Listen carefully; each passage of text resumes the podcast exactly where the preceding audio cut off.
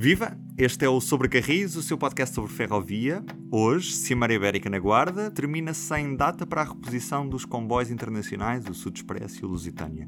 Nunca a ligação ferroviária entre os dois países foi tão escassa como agora. Também há surpresas no orçamento, 460 milhões para a CP bater a dívida histórica, mas hoje vamos focar-nos no Plano Ferroviário Nacional. Se o plano de recuperação e resiliência volta a preferir a roda ao carril, para nosso consolo parece que em 2021 vamos ter um plano para ligar as capitais distrito de comboio. Vila Real, Bragança, Viseu e Porto Alegre estão ainda longe dos carris.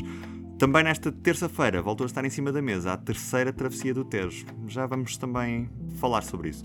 Diogo Ferreira Nunes, Carlos Cipriano, viva, bem-vindos. Olá. Olá, boa tarde. Eu sou o Ruben Martins e Diogo, vamos começar por ti. Que novidades é que nos trazes da guarda, tu que fostes à Cimeira Ibérica? Novidades foi o Primeiro-Ministro a falar em castelhano em Portugal sobre uma resposta a uma colega, uma camarada nossa espanhola sobre e a alta velocidade quando é que chega cá. E Ruben, creio que tens aí esse som que poderás passar uh, agora. Vamos a ele. Seguro que um dia eh, Portugal não será, não continuará apartado da rede ibérica de alta velocidade. E lo haremos no tempo próprio e, e teniendo en cuenta que no se trata de una ligación punto a punto, pero una ligación de país a país y que tenemos que encontrar una conexión que pueda integrar el conjunto de Portugal, eh, contribuir positivamente también al refuerzo de nuestra cohesión territorial. Esse será um caminho que iremos continuando a fazer. Portanto, apartados em português é algo como um dia estaremos com alta velocidade, mas quando? Não se sabe. Apesar de ter havido um, um plano dos deputados ibéricos, Portugal e Espanha, poucas semanas antes, a definir um conjunto de linhas de altas prestações, não só Lisboa-Madrid, como por exemplo também se falava na questão de Porto Salamanca, Faro-Elva, mas a Cimeira Ibérica deu muito poucos avanços nessa área. Aliás, nem deu resposta ao Lusitânia Comboio Hotel nem ao, ao, ao Sud Express. Portanto, a Cimeira Ibérica, em termos de ferrovia, foi muito, muito, muito, muito inconclusiva, ou pelo menos não houve avanços quase nenhum. Isto numa altura em que o que se fala para a retoma do, do serviço ibérico é comboios diurnos em vez de comboios noturnos, sem se perceber muito bem quantas horas traz esta viagem, que percurso eventualmente é que irá utilizar, que material circulante vai circular, perdoem a, a repetição, é muito é muito pouco provável que tenhamos alguma novidade relevante nos próximos meses, infelizmente. E também tivemos autarcas desiludidos, nomeadamente aqueles servidos pela, pela linha do Douro, que esperavam que nesta cimeira fosse acontecesse algum avanço na, naquilo que seria o futuro, a futura ligação internacional para a linha do Douro, que já existiu, mas que foi desmantelada e que também não foram dados passos nesse sentido. Portanto, no que toca a ligações internacionais, nada foi decidido nesta cimeira. Zero. Apesar de a declaração conjunta congratular-se muito com os progressos que têm sido feitos em relação a Vigo e de eventualmente haver uma, uma retoma da ligação entre Lisboa e Madrid. Apesar de, na realidade, não haver uma colagem, coisas não encaixam umas nas outras. É, é estranho. Carlos Cipriano, 6 de julho de 1999, a capa do público dizia que o TGV ia ligar Lisboa e Porto em uma hora e um quarto. 10 anos, portanto, 10 anos depois esta ligação estaria a funcionar. Entretanto, já passaram mais de 20 anos e, e nada. Uh, estas promessas que de vez em quando vamos ouvindo, e desta vez não houve promessas na Cimeira Ibérica, há outras promessas que já vamos falar a seguir, mas ficaste desiludido com esta Cimeira Ibérica, Carlos? Ah, sim, também fiquei um bocadinho desiludido. Acho que basicamente esta cimeira foi um flop. Quer dizer, mesmo em termos genéricos, mesmo sem falar só na, na, no setor ferroviário, eu acho que esta cimeira praticamente foi só para cumprir uh, calendário. Uh, obviamente que o, o, António Costa estava preocupado era com o Orçamento de Estado, o Pedro Sanches estava preocupado com tudo o que está a acontecer em Espanha, com os problemas que ele tem no país, com o Covid, com a Catalunha, por aí fora, e portanto isto basicamente foi só para cumprir calendário para que eles se encontrassem. É claro que eh, no que diz respeito ao caminho de ferro foi de facto um flop, porque esperava-se, no mínimo, que os dois países se entendessem e que tanto a CP como a Renfe que são empresas estatais, tivessem orientações para reatar o, o, as ligações internacionais. E aí sim fico bastante desiludido, porque não saiu dali nada e eu não gostava que fosse com, com este ministro, com esta administração da CP e até com este governo, que se fizesse o funeral de um comboio centenário que é o Sud Expresso. Eh, e, portanto, aguardo com alguma expectativa que nas próximas semanas ou nos próximos meses haja alguma solução e que a CP e a Renfe se ponham de acordo quanto à retoma uh, do serviço uh, internacional. Quanto ao resto, uh, também confesso que não fiquei muito surpreendido por não haver qualquer declaração sobre a linha do Douro Uh, obviamente que o governo português quereria pôr isso na, na, declaração final, os espanhóis é que não quiseram.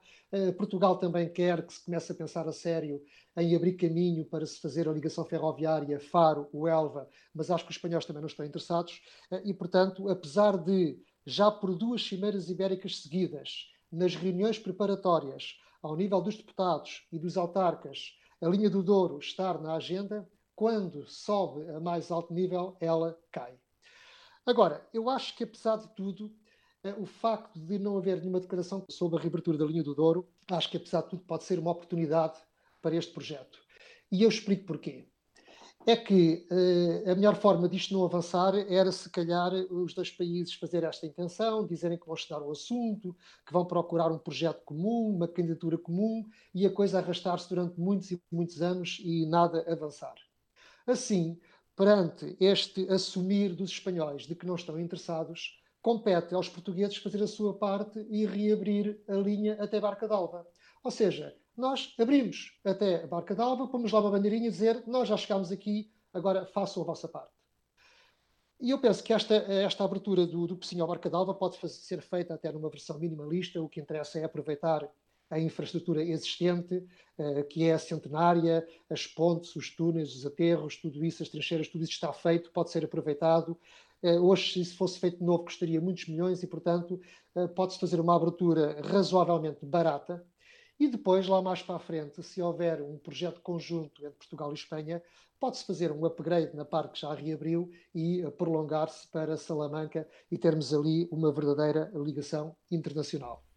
Até porque este verão vimos que não faltavam turistas à linha do Douro. Este verão, e vamos continuar a ver agora pelo outono adentro.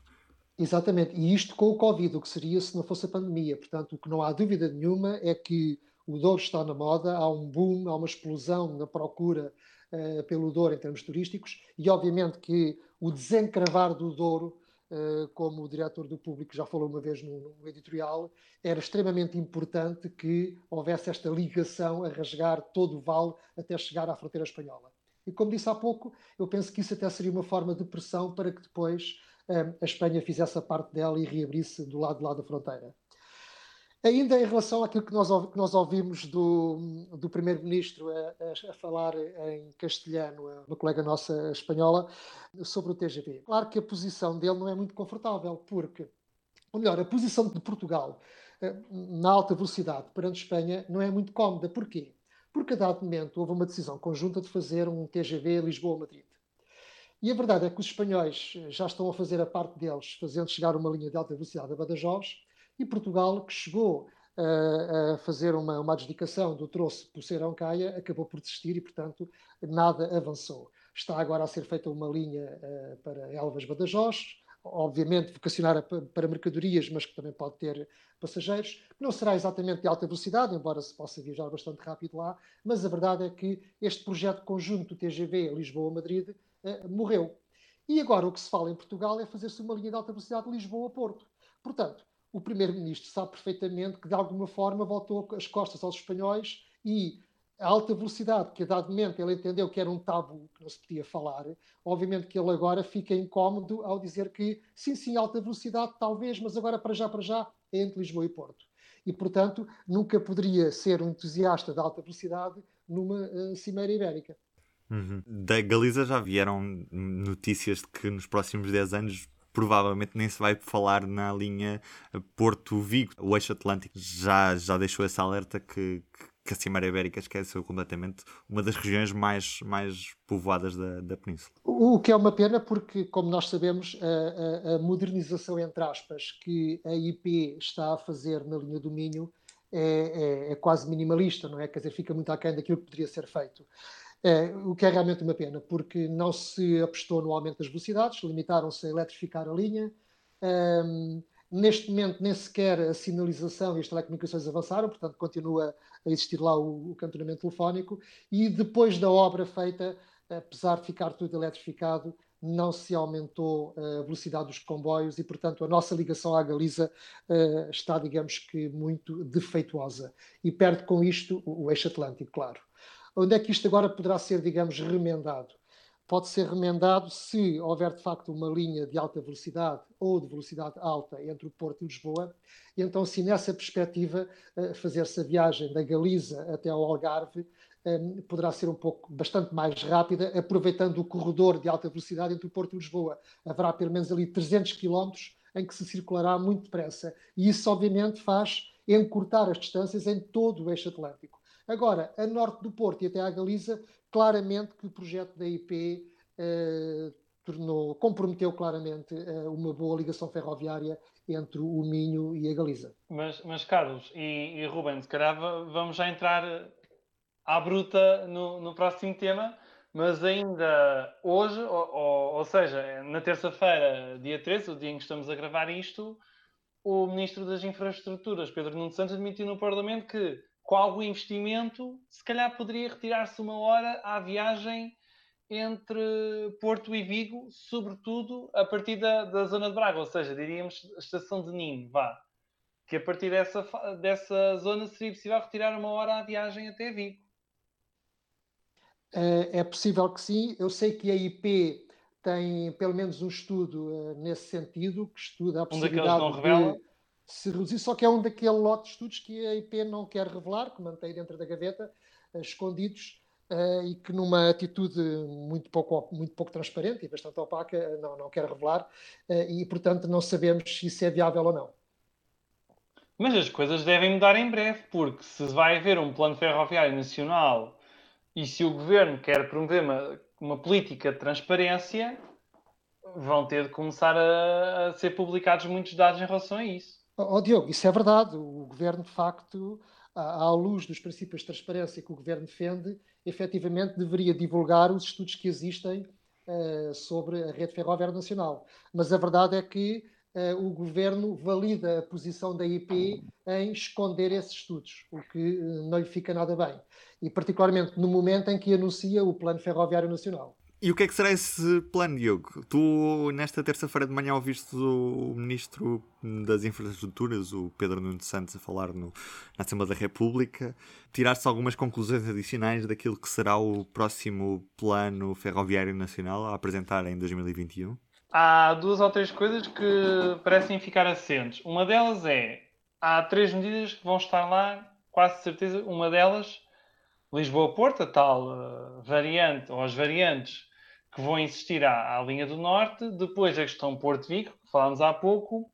E também abriu-se a porta de forma muito descarada à TTT, Terceira Travessia do Tejo, com predominância para uh, linhas, caminhos de ferro, em vez de ser uma, uma estrada. Que, segundo o ministro, pode reduzir em 45 minutos a viagem entre Lisboa e o Algarve e até a viagem entre Portugal e Espanha. O que seria um, um progresso significativo em relação ao que temos tido nos últimos anos. Estamos a falar da ponte Chelas-Barreiro. Exatamente, um projeto que houve em 2009 quando o governo era de José Sócrates, mas que em 2010, maio de 2010, há 10 anos, Portugal teve de cancelar esse projeto já na altura para começar a reduzir despesas. Já era naquela altura em que Portugal andava de PEC em PEC de plano de estabilidade de crescimento em plano de estabilidade de crescimento até vir a Troika e o chumbo total PEC 4. Este plano também mete em cima da mesa a ideia de ligar todas as capitais de distrito à ferrovia. Neste momento. E não só. E, e não só. Vamos focar-nos agora para já nesta, nesta, nesta parte. Nesta altura, que capitais de distrito é que não temos com ferrovia? Estamos a falar de Viseu, que fica relativamente perto da linha da Baralta, mas suficientemente longe para não ser altivo. Estamos a falar de Vila Real, que já não tem comboio há alguns anos, em 2009, se não me engano. Carlos Cipriano, é isso Exatamente. mesmo, não é? Exatamente. Sim, sim. quando, quando, foi, quando foi levantada a linha do Corgo. Também Bragança, que já não tem, desde que a linha do Tua foi encerrada no troço entre Bragança e Mirandela. Entretanto, já nem Mirandela tem comboio, por causa da barragem do Tua e de toda, toda essa polémica que, que temos acompanhado ao longo dos anos. Um, e, e, também Porto Alegre, que apesar de ter uma estação com o nome de Porto Alegre, fica a mais de 10 km da, da localidade. O que é que o governo quer fazer para fazer estas ligações até a, estas, a estas cidades? São ramais em relação às linhas que existem? São linhas novas? Como é que, como é que vão ser ligadas estas localidades? E a pergunta é para quem? É para os dois. É... Carlos Cipriano, diz-me.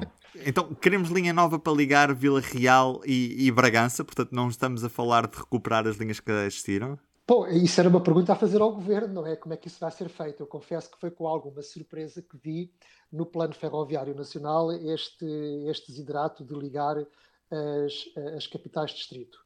Uh, achei isto muito estranho, até porque os distritos em Portugal já perderam importância, não há governos civis e não entendo este objetivo assim global de ligar as capitais de distrito.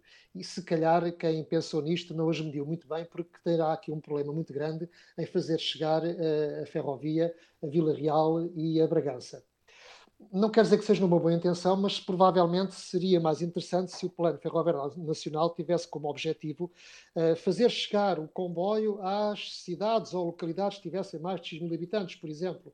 Acho que isso seria muito mais plausível. Agora, uh, certamente o comboio não vai voltar a Vila Real e Bragança através do, da antiga linha do, do Corvo e linha do Tua. Portanto, a única coisa que eu concebo, que eu imagino, seria um, uma diagonal, uma linha uh, Porto uh, Vila Real, Bragança, Zamora, uh, portanto, toda a norte do Douro, não é?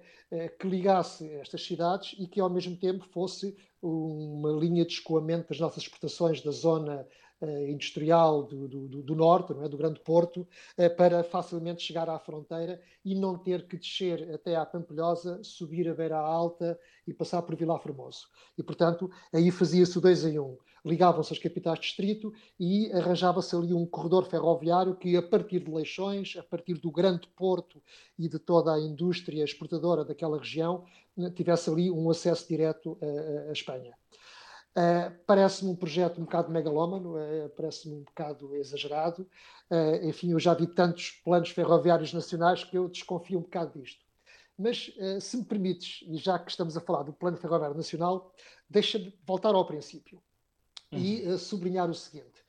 Um, no, na, na, versão preliminar do Orçamento de Estado, o que lá está escrito é o seguinte: fala-se de um plano ferroviário nacional que se traduza em princípios de sustentabilidade e que assente num modelo em rede que inclua linhas, ramais e trajetos interligados.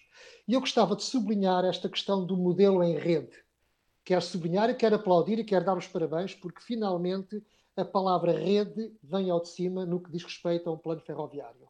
O caminho de ferro é sistémico, eh, já na minha opinião foi um erro ter ido tão longe na separação entre a roda e o carril e, portanto, é necessário recuperar este conceito de rede sempre que se fala em ferrovia. E um plano ferroviário que tem esta grande premissa do modelo em rede a interligar linhas e ramais em trajetos interligados, perdoem-me a redundância, eh, eh, tem todo, todo o meu entusiasmo porque esta premissa é fundamental para que se desenhe um bom plano ferroviário nacional. Sei também que uh, uma das intenções é ligar os aeroportos, o que me parece óbvio e parece muito bem. Aliás, o que nos podemos questionar é porque é que esse trabalho não foi já feito. Reparem que o aeroporto uh, de Sá Carneiro, no Porto, está muito perto da linha de Leixões e seria um investimento reduzidíssimo, ou seja, era muito a depender muito pouco. Era tão fácil fazer chegar a ferrovia pesada ao aeroporto uh, do Porto. Idem para o de Faro, em que há, há, há, há, tempos que se fala, se chegássemos lá, se se fizesse quando já se deveria estar a estudar e a construir uma ligação de Faro ao aeroporto de Faro. Eu acho que são 7 milhões de passageiros por ano. E, portanto, justificava-se plenamente que isso já estivesse a ser feito. E, portanto, também e agora temos o contexto muito, certo. Muito óbvia. Diz, Diogo? E agora temos o contexto certo, que é, há menos turistas, portanto, se há necessidade de se fazer obra, é agora, quando, quando estamos com menos turistas, não é? Para depois poder responder à procura quando ela aumentar, não é? Por acaso, deixa, deixem-me partilhar aqui convosco. Fiquei muito triste ao ler uma entrevista do presidente da Câmara de Olhão e que também está à frente da, da comunidade intermunicipal do Algarve a dizer que não fazia sentido ligar o, o aeroporto de Faro ao comboio, uma vez que quem é que era o turista, e a, a frase é mesmo dele, quem é que era o turista que ia, uh, que ia de comboio, que se transportava de comboio. Uh, eu acho que faz, faz um bocado confusão certos autarcas do, do país a não terem percebido o potencial da, da linha férrea, do comboio na deslocação de, de, turistas, uma vez que se formos assistir, se formos olhar para o resto da Europa, percebemos que muito facilmente qualquer aeroporto internacional desta Europa tem ligações ferroviárias pesadas e, e certamente são essas ligações que os, que os próprios passageiros preferem, uma vez que têm horários muito mais frequentes e que têm muito mais facilidades no que toca à compra de bilhetes, mesmo para quem não percebe as línguas e tudo mais, acaba por ter alguma facilidade em perceber como é que funcionam os horários, como é que se adquirem bilhetes. E, e, essa é a grande vantagem competitiva da ferrovia em relação aos outros modelos. Portanto, ah, fiquei um pouco triste com estas declarações do Presidente da Câmara de Olhão a dizer que a eletrificação sim, mas não fazia muito sentido ligar o aeroporto de Faro à ferrovia, quando ainda por cima o aeroporto fica tão próximo da linha do Algarve. É, é claro que é uma frase muito infeliz, mas eu, eu acho que de alguma forma eu posso compreender uh, alguma aversão que alguns autarcas têm à ferrovia, porque tem muito a ver também com a experiência, com a prática, com aquilo que eles vivenciam nas suas regiões sobre a prestação do transporte ferroviário nos seus conselhos. E de facto, por exemplo, no caso do Algarve, é óbvio que as pessoas o que vêm ali passar é umas automotoras que se arrastam ali a passar a ferro entre Faro e, e, e Lagos e entre Faro e Tunes, uh, velhas que andam muito devagar, que não cumprem uh, cabalmente a função para a qual o caminho de ferro existe, que era transportar passageiros com relativa velocidade, com grande capacidade e com muita frequência, e nada disso acontece no Algarve. E, portanto, pessoas que não usam o comboio veem aquilo como alguma coisa que está ali a estorvar ainda por cima, no caso de Olhão, Uh, aquilo que é uma vantagem, que é a ferrovia atravessar a cidade e poder servir as pessoas com uma estação no centro da cidade, tem um grande potencial, naquele caso é encarado como um, um, estorvo. Não é por acaso que alguns autarcas do Algarve querem desviar de lá o caminho de ferro, porque não vem utilidade numa coisa na qual nunca viram uh, nunca viram funcionar como deve ser e que desconhecem o que é que é o comboio, o que é que é o caminho de ferro a funcionar como deve ser. Se calhar, quando foram para a Europa, não viajaram o suficiente, também não viram isso e não têm essa vivência, não têm essa experiência. De facto, uh, a linha no Algarve, por exemplo, tem um potencial enormíssimo, mas novamente não é nestas condições. E eu até duvido que seja com a eletrificação low cost que a IP se prepara para fazer naquele eixo onde não há aumentos de velocidade. Uh, basta viajar, por exemplo, entre Tunes e Lagos para ver que à entrada das estações eh, os comboios circulam a 24 km hora e, em algumas, a 14 km hora. Isto faz com que a viagem demore um tempo impressionante, quer dizer, é demasiado lento. O comboio assim não atrai pessoas e, portanto, não surpreende que as autoridades locais não olhem para aquilo como algo que tenha potencial, não é, e que acrescente valor à sua região. E essa é a explicação pela qual muitos autarcas estão de costas voltadas para o caminho de ferro. E até para fins turísticos, porque muitos turistas, por exemplo, se houvesse carruagens mais. Imaginem que havia uma Schindler a circular na linha do Algarve. Passando a linha por onde passa, com aquelas vistas pelo meio da cidade, seria, eu diria que seria um luxo. Eu estou de acordo contigo, Diogo. Acho que seria muito interessante meter umas Schindlers no Algarve a fazer uma rotação diária, por exemplo, um comboio assim de meio da manhã de Vila Real para Lagos e voltar e outra meio da tarde. Não como um transporte regular, mas sim uma rotação diária ah. ou uma rotação só aos fins de semana para atrair turistas, porque há lá muitos ingleses, os ingleses gostam de comboio. Eu penso que seria um sucesso mesmo para, para fazer excursões nas escolas, com, com, com séniores das juntas de freguesia organizam esse tipo de coisas. Eu penso que uma composição com Schindlers no Algarve eh, seria um sucesso durante muitos anos, eh, tanto para os turistas como para os locais. Agora, o que era necessário era que a linha do Algarve tivesse uma modernização como deve ser, que aumentasse as velocidades, que permitisse fazer comboios interregionais ou intercidades de Lagos a Vila Real em duas horas e não nas três horas e tal que demora atualmente, que se acabasse com a ruptura de carga em Faro, porque há lá um transbordo que é perfeitamente inadequado, é como se a linha fosse desdobrada em duas, ou seja, há uma linha que vai de Faro para Vila Real e há outra linha que vai de Faro para Lagos. E estas duas linhas não comunicam. E uma pessoa que queira fazer uma viagem curta, como por exemplo ir de Olhão para Lolé, tem que mudar de comboio em Faro e às vezes fica muito tempo lá à espera. Quando há pouco eu falava no modelo em rede, obviamente que este modelo em rede deve ser aplicado no Plano Ferroviário Nacional para a construção eh, da futura geografia ferroviária nacional, mas o modelo em rede também deve ser aplicado à própria operação. E neste aspecto a CP tem um longo trabalho a fazer e eu espero que esta administração atual compreenda isso, porque há muitas coisas que se podem resolver que custam zero euros de investimento. E quando se fala em modelo em rede, fala-se em acabar com transbordos que não são necessários, como é o caso que eu falei de Faro, em que, por exemplo, ao fim de semana, uma pessoa que venha de Lagos, que queira ir para Vila Real, chega a Faro e depois, cinco minutos depois do comboio ter partido para Vila Real, e depois só tem um comboio passado uma hora e meia. Ou outros exemplos que todos conhecemos de quando eh, chegamos num comboio que vem do Porto e chegamos à Estação do Oriente e está ao lado a partir o comboio para o Alentejo ou para o Algarve.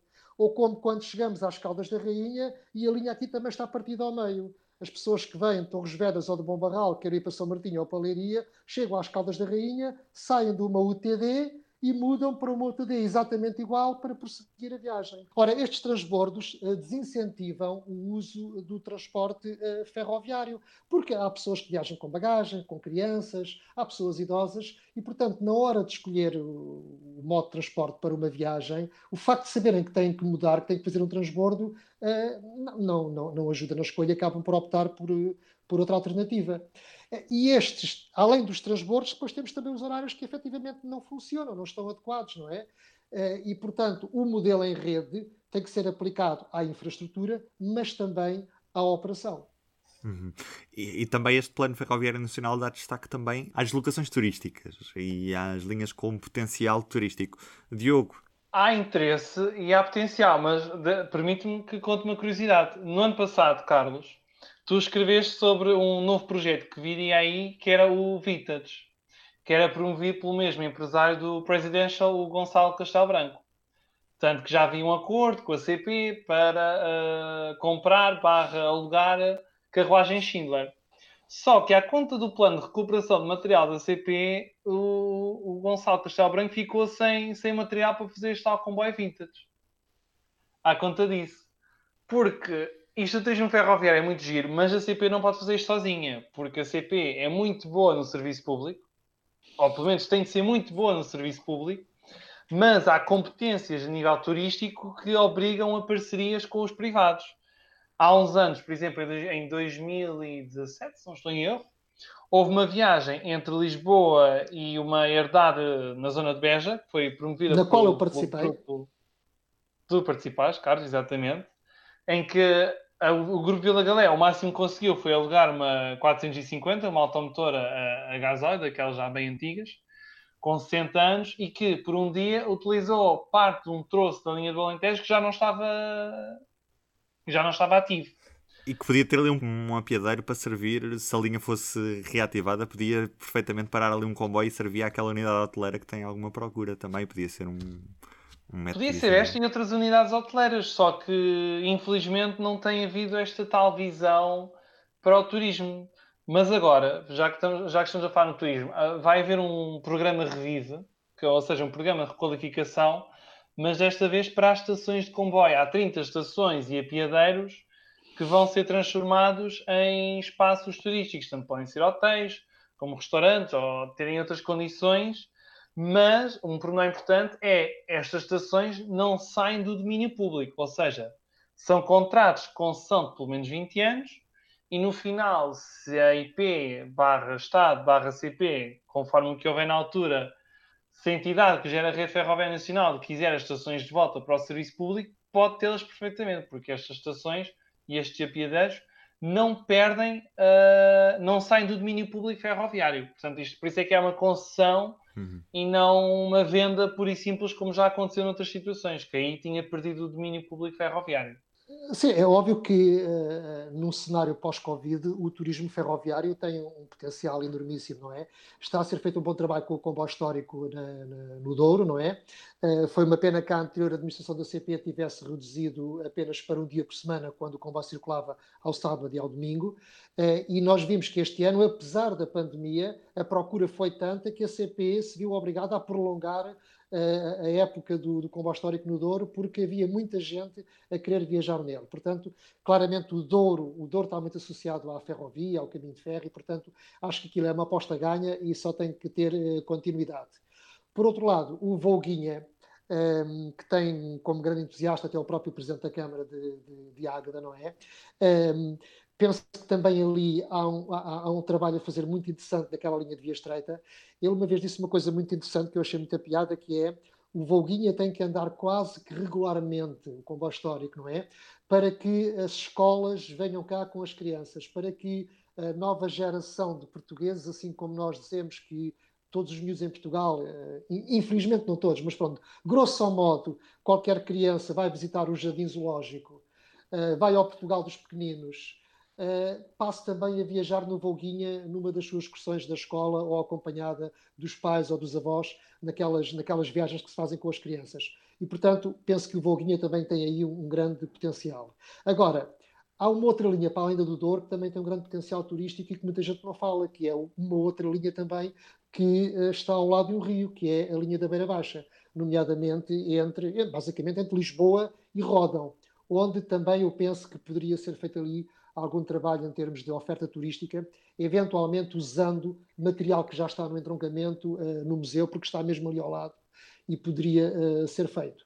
Depois, obviamente, que o Algarve, como digo, uh, tem, tem, também muito potencial pelo turismo, é? Como é óbvio, portanto, umas carruagens históricas ali seriam muito interessantes para fazer comboios turísticos. E atenção, onde está realmente o mercado é na Grande Lisboa e no Grande Porto, portanto eu penso que seria um bocadinho ousado, mas se calhar, porque não, na época baixa, um, pôr um comboio a vapor entre Lisboa e Sintra, eu não tenho dúvidas que andaria sempre cheio aos fins de semana. São ideias que deixamos à CP, à CP e aos operadores turísticos que também estão interessados. Já agora, Ruben, deixa-me só acrescentar, só na sequência do que disse o Diogo. Uh, um, realmente o, o, Gonçalo Castelo Branco, que é um empresário que eu admiro, porque ele gosta muito de comboios e tem excelentes ideias e, e poderia uh, pôr em prática um, uma oferta muito interessante no país. Ele não teve sorte, porque aconteceu esta história do Covid e, e tudo, tudo, isso, e ao mesmo tempo também não teve sorte porque já não lhes sobraram carruagens Schindler para fazer o projeto do Vinci, que ele queria fazer um comboio, um comboio hotel um, para circular nas, em várias linhas do país, à semelhança do, do presencial.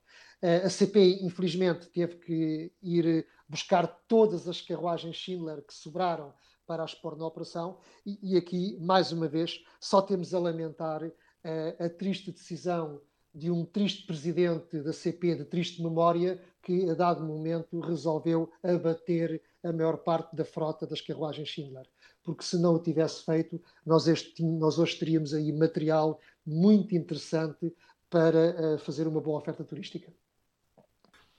Reta final, Diogo, tu espreitaste as obras da linha da Beira Baixa, certo? Já temos ligação entre a Guarda e a Covilhã, quando foste agora à cimeira da, da, da Guarda, certo? Sim. Passaste por lá. Sim, sim. Como é que estão as obras? Sim, sim. Andei por lá a ver as obras e aquilo está quase, quase, quase pronto. Consta até que já estão a fazer marchas de, de formação de maquinistas, sobretudo ao, ao, fim de semana, com locomotivas de atacar, para já, não é? Então, normalmente são eh, as locomotivas utilizadas para estas formações, formações ao sábado e ao domingo.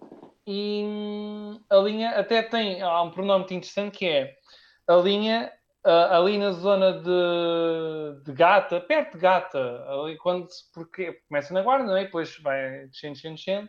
Por exemplo, ali na zona de Gata há ali uma espécie de via de escorregamento que poderia ter dado algum jeito no, no caso de Sor, que a, a, linha para ali e o comboio não, não pode avançar por mais lado nenhum. Uh, aliás, em termos de condições de segurança, parece estar tudo preparado para, para funcionar lindamente. A parte das concordâncias também já está devidamente definida e desenhada, estão construídos viadutos, portanto, aquilo agora é por uh, começarem com as marchas de ensaio, sendo que o ideal seria que na próxima revisão de horário, início de dezembro, já fossem contemplados uh, novos horários para, para esta linha, para fazer a ligação Covilhã-Guarda. Tens razão, Diogo, mas eu penso que não vai ser em dezembro. Eu penso que só no primeiro trimestre, e quando falo em trimestre já vou até março, não é?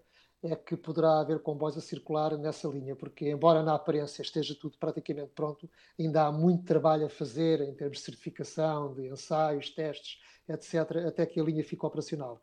Isso não impede, contudo, que a CP faça já o seu trabalho de casa. Eu julgo que ainda não está a fazer, não sei, que é preparar a nova oferta tendo em conta a nova linha da beira baixa que finalmente voltou a ficar ligada à beira alta, não é?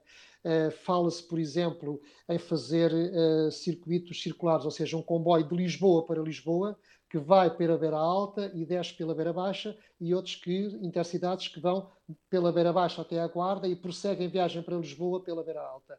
E, portanto, fazer ali um circuito, digamos, uh, circular. por outro lado,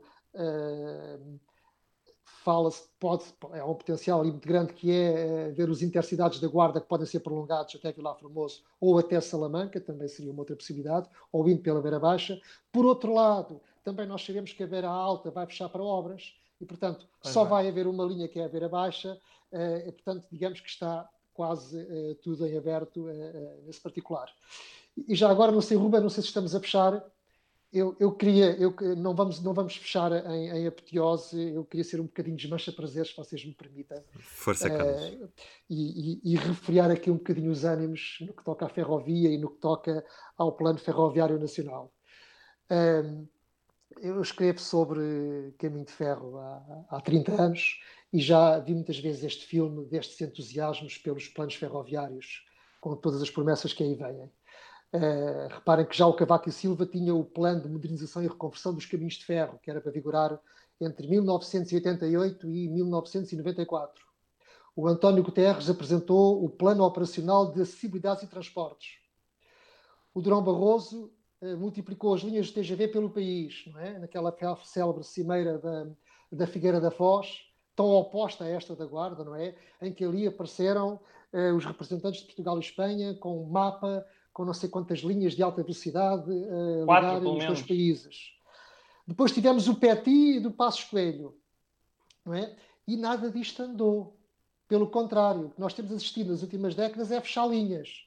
Portanto, eh, é certo que o, já foi com o governo de António Costa que se apresentou a Ferrovia 2020, é certo que há obras no terreno, é certo que se estão a fazer algumas coisas, mas com grandes, grandes, muito grandíssimos atrasos e, como nós viemos a descobrir, se calhar tarde e a más horas, uh, muitos destes investimentos são, como eu costumo dizer, low cost, ficaram muito aquém, uh, não são para um caminho de ferro do século XXI, limitaram-se muitas vezes a eletrificar e não se procurou diminuir os tempos de percurso através do aumento das velocidades.